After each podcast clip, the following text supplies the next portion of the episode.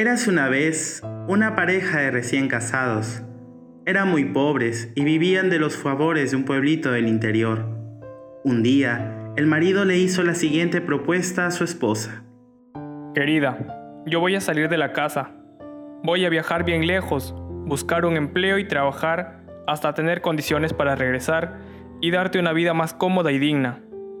No sé cuánto tiempo voy a estar lejos.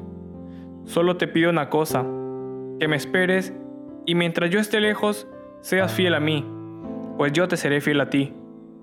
Así, siendo joven aún, caminó muchos días a pie, hasta encontrar un hacendado que estaba necesitando de alguien para ayudarlo en su hacienda.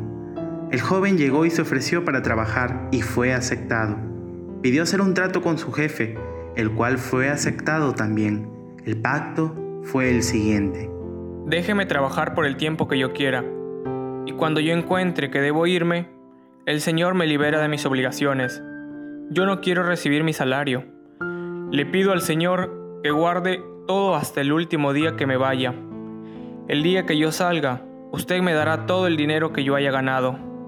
Estando ambos de acuerdo, aquel joven trabajó durante 20 años, sin vacaciones y sin descanso. Después de 20 años, se acercó a su patrón y le dijo, Patrón, yo quiero mi dinero, pues quiero regresar a mi casa. El patrón le respondió, Muy bien, hicimos un pacto y voy a cumplirlo. Solo que antes quiero hacerte una propuesta. ¿Está bien? Yo te doy tu dinero y tú te vas. O te doy tres consejos y no te doy tu dinero y te vas. Si yo te doy el dinero, no te doy los tres consejos y viceversa. Vete a tu cuarto, piénsalo y después me das la respuesta. Él pensó durante dos días, buscó al patrón y le dijo, Quiero los tres consejos. El patrón le recordó, Si te doy los consejos, no te doy el dinero. Y el empleado respondió, Quiero los consejos. El patrón entonces le aconsejó, 1. Nunca tomes atajos en tu vida.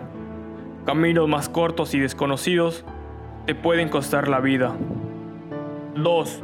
Nunca seas curioso de aquello que representa el mal, pues la curiosidad por el mal puede ser fatal. 3. Nunca tomes decisiones en momentos de odio y de dolor, pues puedes arrepentirte demasiado tarde. Después de darle los tres consejos, el patrón le dijo a su siervo, Aquí tienes tres panes, dos para comer durante el viaje y el tercero es para comer con tu esposa cuando llegues a casa.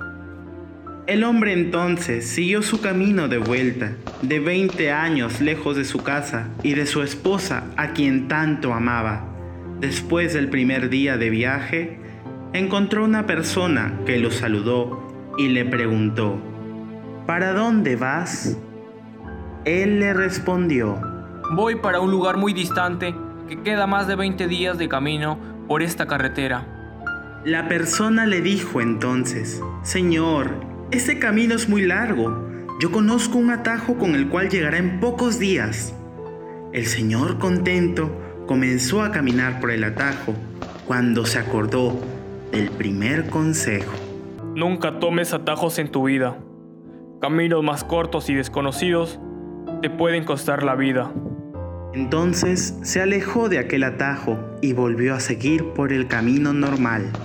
Dos días después se enteró de otro viajero que había tomado el atajo. Lo asaltaron, lo golpearon y le robaron toda su ropa. Ese atajo llevaba a una emboscada. Después de algunos días de viaje, cansado al extremo, encontró una pensión a la vera de la carretera. Era muy tarde en la noche y parecía que todos dormían, pero una mujer mal encarada le abrió la puerta y lo atendió.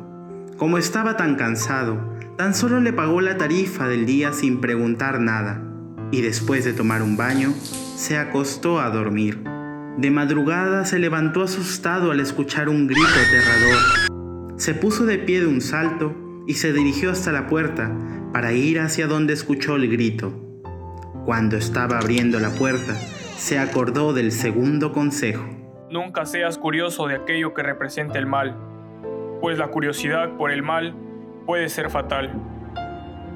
Regresó y se acostó a dormir. Al amanecer, después de tomar café, el dueño de la posada le preguntó si no había escuchado un grito y él le contestó que sí lo había escuchado. El dueño de la posada le preguntó, ¿y no sintió curiosidad? Él le contestó que no, a lo que el dueño le respondió, Usted ha tenido mucha suerte en salir vivo de aquí, pues en las noches nos acecha una mujer maleante con crisis de locura que grita horriblemente, y cuando el huésped sale a enterarse de qué está pasando, lo mata, lo entierra en el quintal y luego se esfuma. El joven siguió su larga jornada ansioso por llegar a su casa. Después de muchos días y noches de caminata, ya al atardecer, Vio entre los árboles humo saliendo de la chimenea de su pequeña casa. Caminó y vio entre los arbustos la silueta de su esposa. Estaba anocheciendo, pero alcanzó a ver que ella no estaba sola. Anduvo un poco más y vio que ella tenía en sus piernas un hombre al que le estaba acariciando los cabellos. Cuando vio aquella escena, su corazón se llenó de odio y amargura y decidió correr al encuentro de los dos y matarlos sin piedad. Respiró profundo, apresuró sus pasos cuando recordó el tercer consejo. Nunca tomes decisiones en momentos de odio y de dolor, pues puedes arrepentirte demasiado tarde. Entonces se paró y reflexionó Decidió dormir ahí mismo aquella noche y al día siguiente tomar una decisión. Al amanecer, ya con la cabeza fría, él dijo, No voy a matar a mi esposa. Voy a volver con mi patrón y a pedirle que me acepte de vuelta.